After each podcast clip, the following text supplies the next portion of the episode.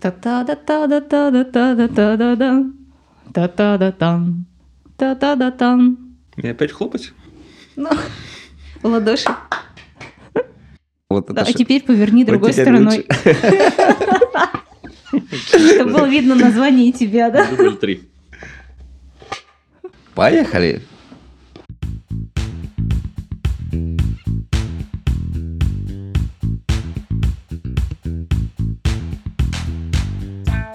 Привет! Ты слушаешь подкаст Давай обсудим. и в студии с тобой Саша. Лена. И Маша. И мы обсуждаем темы, которые интересуют нас и являются одними из волнительных моментов нашей с вами жизни. Всем привет! Сегодня в студии с тобой я, Маша. И я Саша. И сегодня мы задумались, ну как мы, скорее я, задумалась на тему служебных романов. Не так давно я пережила один из них. И, собственно, перед тем, как вступать в них, я много искала информации, а стоит ли оно того, вообще надо ли мне туда идти или нет, но по факту никаких рекомендаций не нашла. Поэтому мы решили поднять эту тему для тех, кто внезапно понял, что мое сердце замирает, когда он или она входит в это помещение. А помогать нам сегодня в этом будет наш эксперт Дмитрий Лывцев. Дмитрий, здравствуй. День. Дмитрий у нас является психологом и по образованию, и по профессии. Я и психолог, довольно с долгим опытом работы, и бизнес-тренер, и фасилитатор. Собственно, а что же такое у нас служебные романы? Почему все-таки мы залипаем на наших коллег? Почему нам нравятся наши коллеги? Ну, знаете, давайте начнем с того, что э, нам просто могут нравиться люди. То есть, вне зависимости от того, коллеги это или это какие-то люди на улице, в трамвае, на отдыхе, на пляже. В любом случае, есть люди, которые нравятся нам больше и меньше. И на работе никто не застрахован от того, чтобы увидеть человека, который ему нравится, которого он впечатляет, который каким-то образом его цепляет э, своим поведением, своей внешностью. Но, естественно, как и в любой другой среде, как и в трамвае, как и на пляже, так и на работе, есть определенные нюансы, которые накладывают влияние свое на отношения. Если говорить о рабочих отношениях, то это как раз то, что, как говорят многие, не следует смешивать рабочее и личное.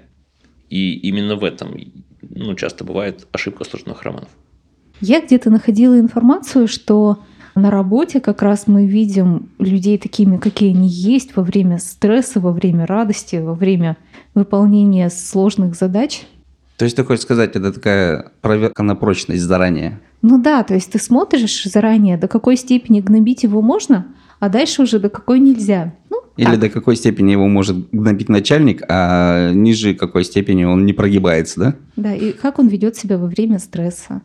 Не совсем с этим до конца согласен. Люди на работе все-таки не совсем такие, как дома. Потому что их окружают не настолько близкие люди. И, не в чистом, да? И они в чистом, да, они не в трикошках с вытянутыми коленками, не в драной футболке. Все-таки они сдерживают себя, когда вокруг них люди, не входящие в ближний круг. И дома они могут вести себя совершенно иначе. Дима, у тебя был вообще такой опыт именно служебного романа? Интересное мнение. На самом деле сейчас э, и я, и моя жена работаем в одной компании, но так как это началось намного раньше того, э, как э, я в эту компанию устроился, то я не назвал бы это служебным романом, учитывая, что работаем мы в разных подразделениях. Но да, в моей жизни были служебные романы в те времена, когда мы были студентами еще. И Кстати, я а был- студенческие романы можно назвать служебными, если один из людей работал? Если один из них был преподавателем, а другой студентом, Да. да. возможно, в какой-то мере это служебные романы, потому что э, главная специфика служебных романов, как я и сказал, это смешение личного и рабочего. Потому что, по большому счету, что такое работа? Это какая-то деятельность на благо работодателя, то есть выполнение определенных действий для того, чтобы работодатель получил какую-то выгоду, и поэтому в первую очередь направлена на эффективность она. А если же говорить о личных вопросах, то это отношения личные, где главное не столько эффективность, сколько дружба, какие-то уступки друг другу.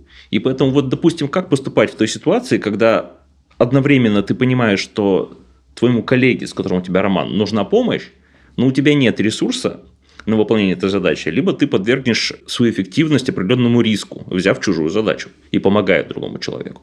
Вот здесь и возникает та сложность со служебным романом по сравнению с обычным романом, который происходит вне работы. Если человек влюблен, мне кажется, иногда он более продуктивен, чем если он уставший, забитый и приходит на работу просто, чтобы зарабатывать деньги. Это да, он воодушевлен, он возбужден, он более энергичен. Это есть такое дело, но люди могут брать не только свои задачи друг на дружку, но и идти на больший какой-то неоправданный риск. Да, такое действительно случается. И именно поэтому работодатели чаще всего не любят служебные романы. Ведь служебный роман – это как раз та самая угроза эффективности работы работника, как бы это ни звучало. И поэтому если от служебного романа эффективность падает, если от служебного романа появляется такая вот круговая порука, то есть личные отношения, то и меньше от этого выгоды работодателю. Он начинает в чем-то терять. Поэтому же очень сильно не любят, когда возникает определенное братство в коллективе друзей единомышленников нередко. Ну, работодатели, которые в первую очередь направляют свою деятельность на эффективность и стараются, чтобы каждый был лидером в своей сфере, в своей mm-hmm. должности, то дружба, когда люди начинают дружить против каких-то нюансов, которые их не устраивают. Ну или против него. Ну или против него, если он есть тот нюанс, который их не устраивает. Как правило, так оно и бывает. Люди протестуют против условий работы работодателя и прочих таких связанных между собой нюансов. Да, то получается как раз, что ему это очень неудобно. Ему удобнее, когда каждый приходит на работу и работает как профессионал, в первую очередь рационально. Ведь у нас как раз и есть э, в практике противопоставление эмоций рационально. Вот когда на работе преобладают эмоции, а не рациональность. Неважно, какие эмоции. Эмоции дружбы, ну, связанные с дружбой, или эмоции, которые связаны, допустим, с, с сплетнями, то это работодателю невыгодно прекрасно знаю один холдинг, но при этом практически все головное предприятие это... Женаты друг на друге, да? Да, это родственники, ближние и дальние. То есть там полностью, помимо структуры, еще и дисциплина на этом организована. Так как если косячит один родственник, а страдает, страдает вся семья, да. Давай обсудим. Так все-таки, вот мы понимаем, что нам понравился человек. Мужчина, женщина не так важно мы понимаем, что, скорее всего, эта симпатия к нам есть, но рассмотрим изначально позицию вин-вин. Как все-таки для себя решить, вступать в эти отношения или подождать, пока кто-то уволится? Ну, это хороший вопрос. И здесь, скорее всего, решение должен принимать индивидуально. То есть нет какой-то волшебной таблетки решения, что мы всегда должны поступать именно так. Все зависит от определенных нюансов. Если это начальник и подчиненный, это одно. А если это э, равнозначные коллеги, это другое. Если люди сидят в одном кабинете, это одно, а если люди сидят в разных зданиях, это другое. Потому что всегда нужно опираться именно на тот нюанс, насколько это повредит вашей деятельности, вашей работе. Насколько ваша работа вообще затрагивает друг друга. То есть будет ли вот те самые личные взаимоотношения мешать вашей эффективности в выполнении вашей ежедневной функции. Ну, мы сейчас говорим о коллективах, где работает менеджмент, где каждый сотрудник – это штатная единица, и у него все расписано, как он должен работать и какой результат должен приносить. Но есть же небольшие коллективы. На основании чего нужно принять решение? Вот как раз здесь и выходит на первый план вопрос о том, насколько вы влияете на работу друг друга. То есть, насколько ваша деятельность качестве именно рабочего романа, вот такого сложного романа, будет влиять на вашу основную деятельность как работника. И если, допустим, это руководитель подчиненный, находящийся в одном кабинете, то, возможно, тогда у этого подчиненного появляются определенные преференции. Он становится любимчиком, он получает определенные бонусы, и легче закрываются глаза на его мелкие недостатки, косяки какие-то, недоработки. И тогда это начинает влиять на весь коллектив. Ведь коллектив начинает ополчаться против вот этого любимчика. Почему мы работаем одинаково хорошо, а зарплату получает больше он. Или почему он допускает косяки, и за это ему никто ничего не говорит, а мы допускаем косяки, и нам за это значит, выговаривают на совещаниях. И это определенным образом ломает коллектив. Ведь коллектив как раз чаще всего и состоит из руководителя и равнозначных его подчиненных. Ну или плюс-минус равнозначных. Поэтому и выходит, что в таких ситуациях не следует, я думаю, заводить сложных романов, просто потому что это очень сильно поломает коллектив. Причем не следует в первую очередь заводить э, в этот сложный роман именно тому, кто является руководителем. Ведь он отвечает за все подразделение. И что теперь ему до конца жизни работать здесь и быть одиноким? Не обязательно быть одиноким. Но Каждый искать... хочет любить, да? И солдаты. Ну, почему же сразу быть одиноким? Просто не стоит рассматривать именно рабочую среду как, скажем так, ресурс для поиска себе половинки. Знал людей, которые ради этого и не то, что меняли работу, но даже присматривали себе штат, исходя из этих соображений. Да, анекдоты про секретаршу, я понимаю, они определенно имеются. И не всегда это анекдот. С другой стороны, существует э, понимание, что есть работа, а есть личная жизнь. Эти вещи нужно стараться все-таки разделять максимально по возможности. Вот услышал однажды такую интересную фразу, когда одна моя знакомая, которая работала в то время с э, автохолдингом европейским, при этом ездила на автомобиле вообще левого автохолдинга, другого. Я спросил, а почему ты так делаешь? Говорит, потому что я считаю, что неправильно спать с тем, с кем работаешь. Ну, это вообще Так можно очень спать. глубокий моральный принцип, конечно. Это можно и с другими. Но я про то, что есть люди, которые плохо коммуницируют и взаимодействуют с другими людьми в обычной жизни. У них все завязано на работе, и нет на это просто времени. И поэтому у них нет э, выбора и, скажем так, другого шанса, кроме как завести отношения на работе. Да, я согласен. И это, кстати, еще один фактор, почему многие заводят отношения на работе. Ведь если вы работаете с переработками, если у вас работа слишком интенсивная, если у вас много нюансов, связанных, допустим, с долгим путем с работы до дома и из дома на работу, получается, что вы тратите время на работу, поездку из дома на работу и там фактически сон. Все остальное время у вас занято, и поэтому вы просто не можете познакомиться с другими людьми. То есть бывает, что вы вынуждены иметь всех друзей на работе, что все ваши знакомства на работе, что даже с родителями в основном созваниваетесь, и редко, допустим, к ним приезжаете. И получается, что любые симпатии, которые у вас могут возникнуть, они возникают тоже из вашего окружения, а окружение – это только работа. В этом и возникает сложность, да. Но тогда тут выбора нет. И насколько бы не были глубоки моральные принципы, природа возьмет свое. Да, природа возьмет свое. Но вот именно поэтому нужно думать о том, как тогда организовать ваши отношения так, чтобы работе они все же не помешали, не повлияли на вашу эффективность рабочую, не повлияли на ваши рабочие отношения, ваши личные отношения, и э, не создали в коллективе вот какое-то такое ощущение, что есть люди, которых я люблю, и есть люди, которые все остальные. Ну и тогда резонный вопрос, и как же организовать тогда отношения, чтобы они были не вредны для Короче, работы, ты хочешь ос- получить практические советы. Почему бы и нет? Ну, Окей, давайте тогда поговорим о практических рекомендациях. И первая рекомендация, которая касается как служебных романов, так и любых вообще других романов и отношений между людьми вообще глобально. Умейте договариваться. То есть, когда люди просто делают все по наитию, по инстинкту, что нам хочется так, нам так комфортно, будем так и делать. Не всегда это приводит к хорошим результатам, потому что когда нет плана, когда нет какого-то процесса, связанного с, именно с развитием, с обсуждением, с созданием и построением взаимоотношений, тогда все имеет шанс на то, что все пойдет не туда, куда нужно, а туда, куда получится. Как река течет, туда, куда она течет. И поэтому первый вот такой совет – это договариваться. Договариваться о том, что на работе мы, допустим, занимаемся работой, мы не бегаем друг к другу там, с какими-то вопросами такими, что мы стараемся быть объективными, что мы при работе внутри коллектива выделяем время на то, что вот мы в обед ходим вместе обедать, то обсуждаем личные дела, а во время работы мы обсуждаем только рабочие дела, а личные дела не обсуждаем. Или, допустим, там создать два чата, один для рабочих вопросов, другой для личных. И в личный, допустим, не заходить в течение рабочего дня. Если есть какие-то вопросы, то решать их в перерыве, а не во время работы. Чтобы это на эффективность не влияло. Так, а еще что? Ну, еще, наверное, здесь вопрос о том, что стараться проводить именно время вместе, не на работе. То есть на работе стараться заниматься работой. То есть, если необходимо где-то поговорить, то провести свидание, то же самое, то делать нужно не на обеденном перерыве, не во время рабочих встреч. И с днем рождения друг друга поздравлять не на работе там, и с какими-то другими вопросами. С коллегами так. Мы Ну, поздравляем тебя с днем рождения. Ну вот да, вот без вот этого вот стараться обходиться, а все-таки в нерабочее время это делать. Ну и на самом деле, наверное, желательно и правильно будет еще учесть такой момент. Вот верно было сказано, что люди на работе ходят не так, как дома. И внешне выглядят как дома, ведут себя не так, как дома. И следует, наверное, когда возникает ощущение, что другой человек очень тебе нравится, подумать, а это человек или образ, который он создает для работы? Ведь многие как раз на работу специально одеваются, красятся и ведут себя максимально комфортно для окружающих. Ну, подожди, а разве на свиданиях не точно так же? Мы же одеваемся. Ну, лично мы, женщины, красимся. Да, согласен. Мы продаем этот образ, а потом вот это в трениках с шишечкой. Да, такое тоже случается. И это нужно помнить не только во время служебных романов, поэтому, о том, что люди бывают разные. И я сейчас говорю не только о женщинах.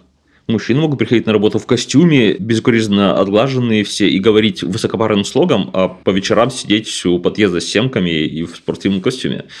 И это будет один и тот же человек. Особенно это связано с, теми категориями людей, которые продают себя и на работе. Допустим, с менеджером по продажам или с пиарщиками. То есть людьми, которые должны выглядеть так, как они должны думать, а не так, как есть на самом деле. Им приходится вести двойную жизнь, это и по профессии положено.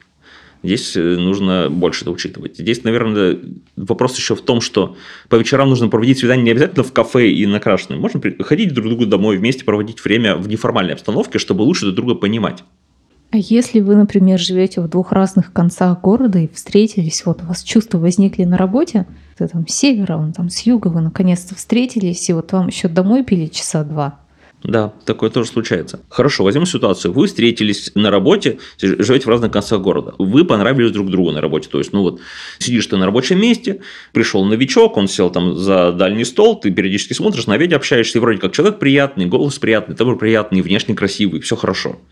Но значит ли это, что необходимо сразу заводить роман в этой ситуации? А что, нет, что или нет? Мне кажется, что это вообще сугубо личное дело каждого. И я вот, честно говоря, не столь кардинально смотрю на выгоду у работодателя в этом, поскольку я считаю, что личная выгода каждого, но все-таки немножко выше. И иногда работодатель даже может с этого получить плюсы, если не будет строить механизм, в котором нарушение какого-либо регламента ведет с собой крах.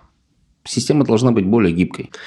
Ну, на самом деле, да, есть от служебного плюсы. Давайте вот от минусов перейдем к плюсам, потому да, что давай, давай, давай. есть определенные плюсы в служебном романе. Допустим, э, если в какой-то компании, ну, более-менее крупной, допустим, люди вступают в отношения, в браки и так далее, то есть начинают дружить, общаться и любить друг друга на работе, ну, как бы это не звучало. Вот, Ох, эти обеденные перерывы. Любление друг друга на работе, вот, как бы это ни звучало все же, э, то получается, что работодатель меньше теряет своих сотрудников, потому что сотрудники, во-первых, им здесь хорошо, комфортно, у них здесь отношения, у них здесь друзья, у них здесь какие-то даже хобби интересы, особенно если работодатель готов предоставлять площадку для хобби интересов, для вечерних посиделок с настольными играми, для спортивных состязаний. И люди меньше стремятся убегать как можно быстрее домой к друзьям, потому что друзья у них здесь на работе. Им проще устроить свою вне рабочую жизнь, им не нужно разрываться между двумя мирами, между миром работы и миром вне рабочим. И поэтому... И жить в мире работы. На самом деле, вот я примерно об этом же и хотел сказать, что я против вообще жестко регламентированной работы от звонка до звонка, поскольку работодатель имеет достаточно широкий круг влияния на жизнь человека, так как он все-таки большую часть времени, давайте признаемся честно, все мы, скорее всего, проводим на работе, то здесь же и детские кружки можно организовывать, здесь же можно и соревнования, и коллективные походы и прочие.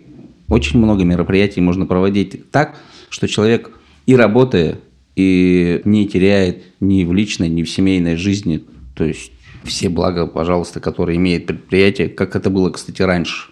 И это только в плюс работодателю, поскольку работают родители, туда же приходят потом их дети, и, в общем, организовываются семейные кланы рабочие.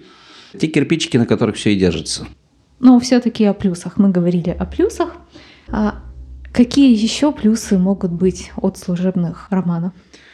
Ну, еще от служебных романов могут быть плюсы чисто для людей, которые вступают в эти служебные романы.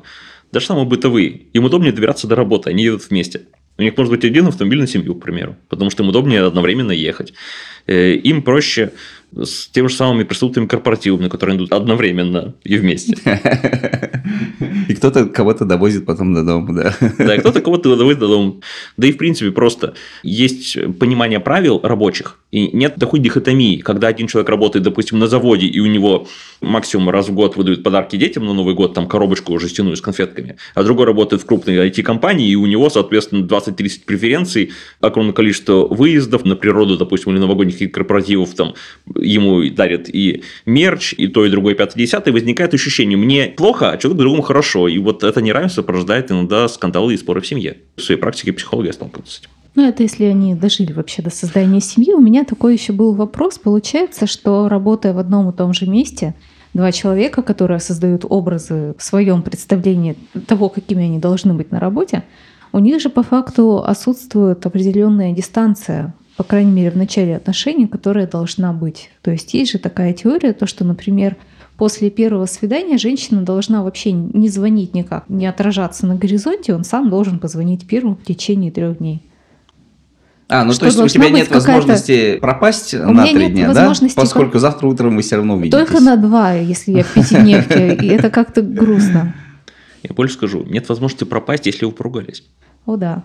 И вот с этим тоже. возникает один из самых крупных недоразумений, если происходит служебный роман. Потому что вот вы, допустим, семью ячейку общества не создали ее. Вы просто решили повстречаться. Повстречались месяц, второй, третий, и вам хорошо вместе. Но потом выясняются какие-нибудь бытовые вопросы по поводу вот этого питья пива на лавочке по вечерам, либо то, что один любит рыбалку, а другой ненавидит запах рыбы, или какие-то еще такие мелкие нюансы. И вы решили, ну давайте больше не будем встречаться, поругались. Прям поссорились, допустим, вот сильно. не Прямо просто вдрызг. разошлись. Да, прям вдрызг. А нужно каждый день на работу ходить и видеть друг друга в одном кабинете. А если вы еще и взаимосвязаны по своей работе, допустим, каким-то образом должны взаимодействовать, то есть один человек должен предоставить информацию другому, то возникают вот такие большие сложности, и коллектив, то есть эффективный бизнес-процесс начинает разваливаться. Да бог с ним, с этим все-таки бизнес-процессом. Я понимаю, что это бизнес-тренер. Но Тогда смотри, какая интересная ситуация складывается. Тогда коллектив будет использоваться как дети. То есть мама обиделась на папу, иди передай ему, скажи. Нужно сдать вот этот вот отчет в такой-то срок. Ну, это если в одном отделе. Э, Да. А если в разных? Да без разницы. Когда родители разводятся и живут по отдельности, все равно общаются через детей. То есть вот те два разных кабинета, Да. где сотрудники используются в качестве «иди передай». Скажи ему. Я с ним больше не общаюсь.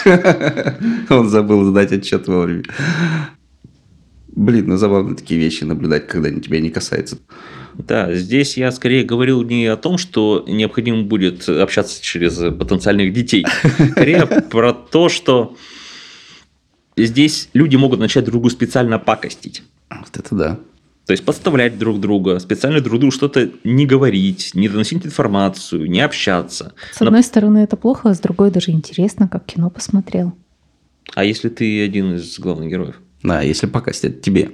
Ну, Тут В чем в радость зависимости жизни? от э, страсти. Ну, не знаю, обычно покащу я. Тогда понятно, в чем радость. Тогда тебе не так обидно. Ну, Ну, хотя это тоже не выход из нет, мне положения. было обидно, а потом обидно было не мне. Ну, что посеешь, что и пожмешь. Согласна. Давай обсудим. Что ты сама хочешь сказать по этому поводу? Но на самом деле я просто об этом думала, вообще стоит оно того или нет. И когда я, например, планировала, думала, вступать ли мне вообще в эти отношения, я постаралась собрать всю информацию и понять, больше у меня будет плюсов или все-таки минусов. И мне кажется, что да, Дмитрий у нас прав, то, что очень важный этап обсуждения. И мне кажется, что обсуждения было недостаточно. Потому что иногда тебя накрывают эмоции, прям таки голову сносят, и ты думаешь, а да, мелочи. Ну, вдруг там вряд ли что-то не получится. Мне кажется, что это все-таки личный выбор каждого, и что тут нужно учитывать свой личный, прежде всего, интерес, а потом уже интерес работодателя. Вот если интерес работодателя сказывается на твоем интересе, тогда можно еще и учитывать интерес работодателя. А так, я вот статистику читал, 60% служебных романов переходят в более близкие отношения. То есть это довольно-таки много. Но это же хорошо, Следовательно, все-таки не все так плохо. Мгм. И семьи, пары будут создаваться благодаря тому, что люди встречаются на работе. Вопрос в том, то, что, может быть, вы просто не слишком долго повстречались перед тем, как затевать отношения. Тут, может быть, да. Поэтому и расстались.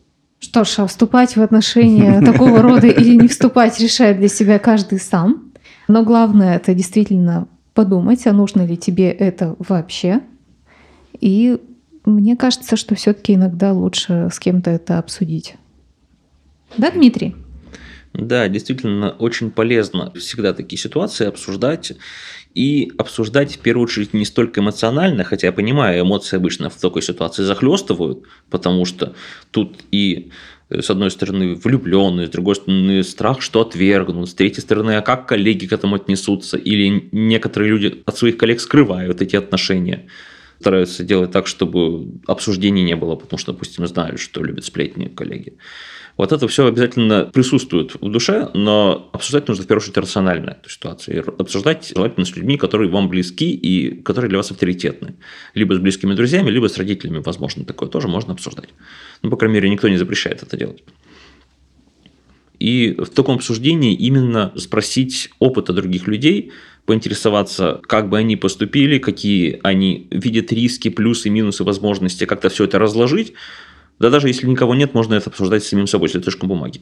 Всегда можно взять лист бумаги, разделить на несколько зон и записать возможности, риски, потенциальные плюсы, возможные какие-то изменения в будущем в твоей жизни или в жизни человека, с которым ты хочешь построить отношения, и подумать, насколько это все укладывается в хорошую картину. Есть ли у тебя какие-то потенциальные способы эти риски скомпенсировать?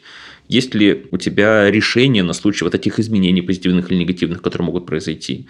Есть ли вообще понимание, как вам дальше строить жизнь и строить отношения, если вы будете вступать в отношения? И главное, постараться из этого обсуждения, после того, как вы его провели с собой или с коллегами, или там с друзьями, максимально убрать все, что связано с работой, как ни странно. Потому что, когда вы проводите такое обсуждение, когда вы обдумываете это все, обсуждая с друзьями, обдумывая вместе с родителями, там, вместе с собой на листочке, очень часто половина из того, что вы говорите, связана не с личными отношениями. А все-таки давайте не забывать о том, что уже говорил, что служебный роман – это очень сильное перемешивание рабочих и личных вопросов. И поэтому, если у вас на листочке выгоды или какие-то возможности, в зависимости от романа, это связано с тем, что будет проще сдавать отчеты, легче получить повышение, более лояльный руководитель становится или там что-то еще, то вот эти вещи нужно постараться максимально отмести и вычеркнуть, а потом посмотреть на получившийся список. И если там рисков больше, чем возможностей, наверное, не стоит.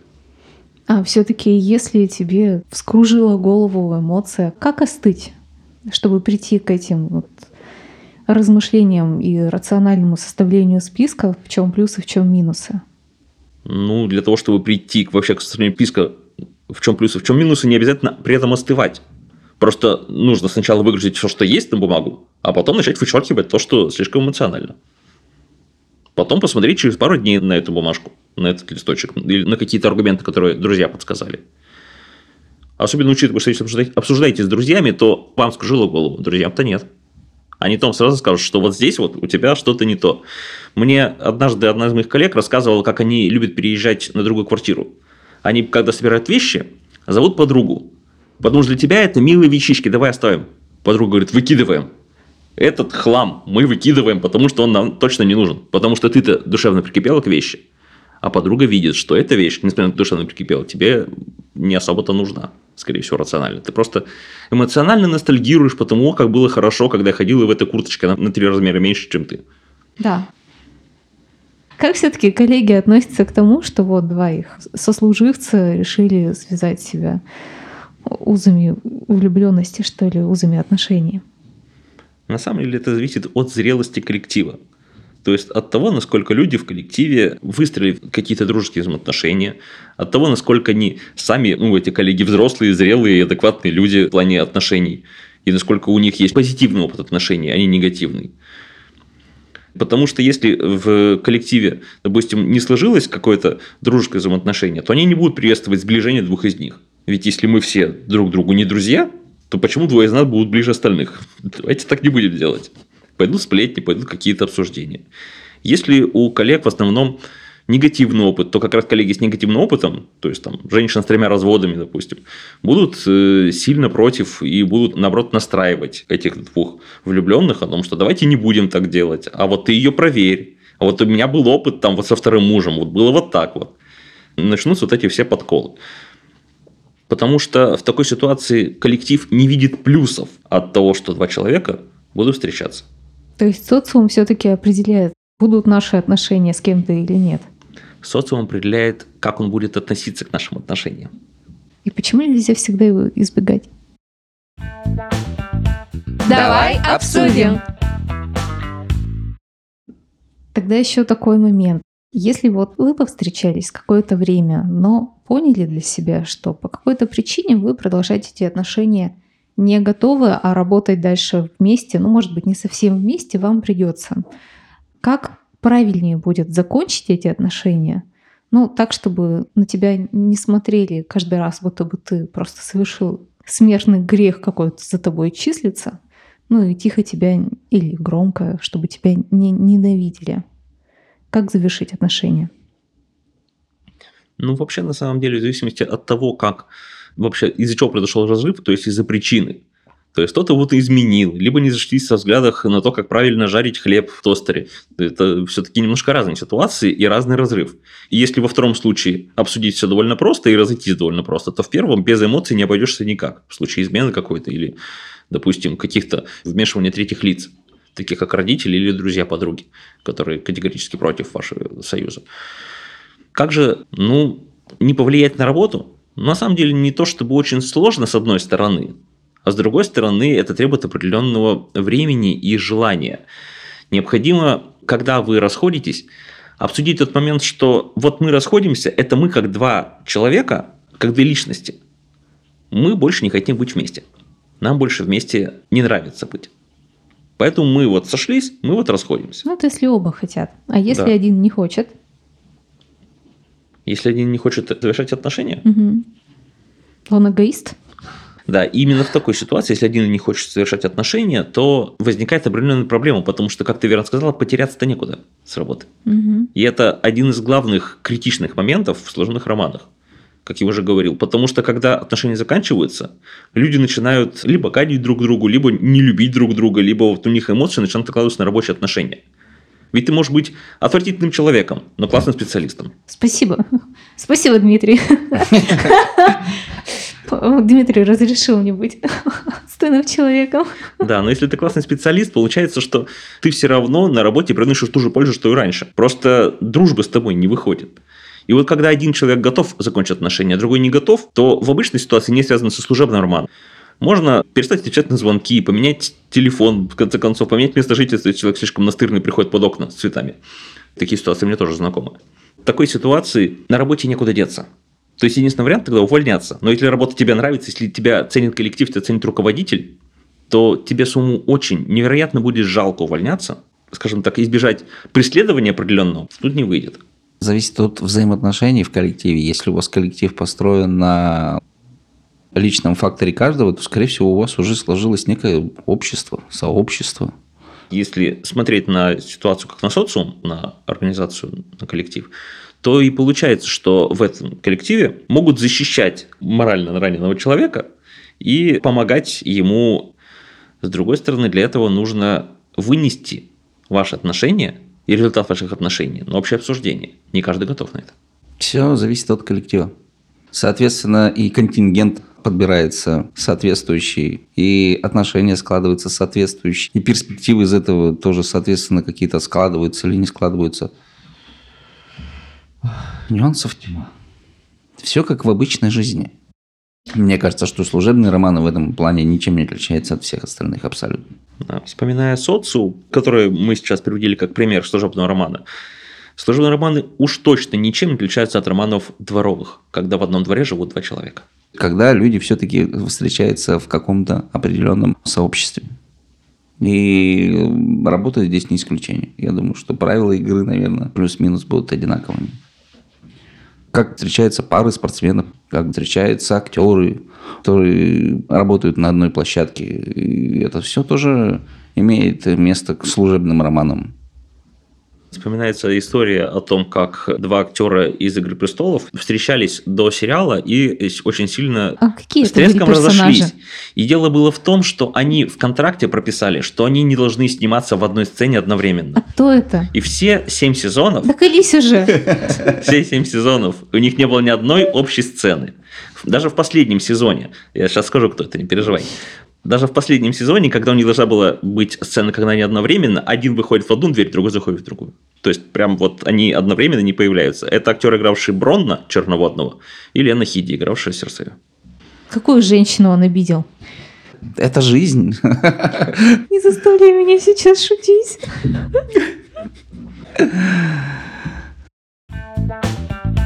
Давай обсудим. Сегодня мы обсуждали тему «Служебный роман». Мы постарались затронуть все три стороны, сторону руководителя, сторону коллег и, конечно же, сторону человека, который внезапно понял то, что вот, вот человек, которого я долго ждал. Дмитрий, спасибо тебе большое, что к нам сегодня пришел, дал свои рекомендации, обратил внимание на некоторые очень важные моменты. К завершению скажу, что вспоминая свою молодость, и когда мы ездили в спортлагеря, выездные соревнования, мы достаточно много встречались с спортсменами, спортсменками из других секций. И у нас время для встреч, ну, буквально всего ничего. И у кого-то отношения складывались, у кого-то отношения не складывались. Я могу сказать, что не попробовав, ничего не узнать. И жизнь такова, что выбирать, пробовать или нет, каждый решает сам. И если нет другой возможности, вот нравится тебе одна из девочек из соседней секции, возможно, другого шанса-то и не будет. Или он будет когда-нибудь, ну, когда неизвестно. И служебные романы могут вполне сложиться. Да, коллеги, спасибо за то, что пригласили, за то, что у меня была возможность обсудить с вами эту тему. И как рекомендация, наверное, такой краткий вывод из того, что мы сегодня обсуждали. Не бойтесь устраивать отношения, если вы действительно считаете, что они нужны, если вы действительно влюбились, если вы чувствуете, что это ваш человек, но не забывайте о последствиях, о возможных рисках и думайте не только сердцем, но еще и головой. Та-та-да-та-да-та-да-та-да-та-да-да. Та-та-да-там. Та-та-да-там. С тобой был подкаст «Давай обсудим». Маша. Саша. И Дима. Пока-пока. До свидания.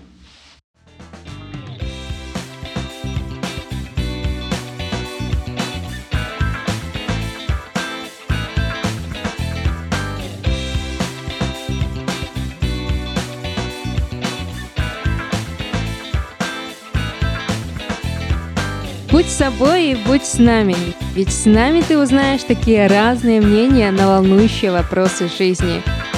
Ну или просто хорошо проведешь время и послушаешь наши истории. А впереди еще море тем. Давай обсудим.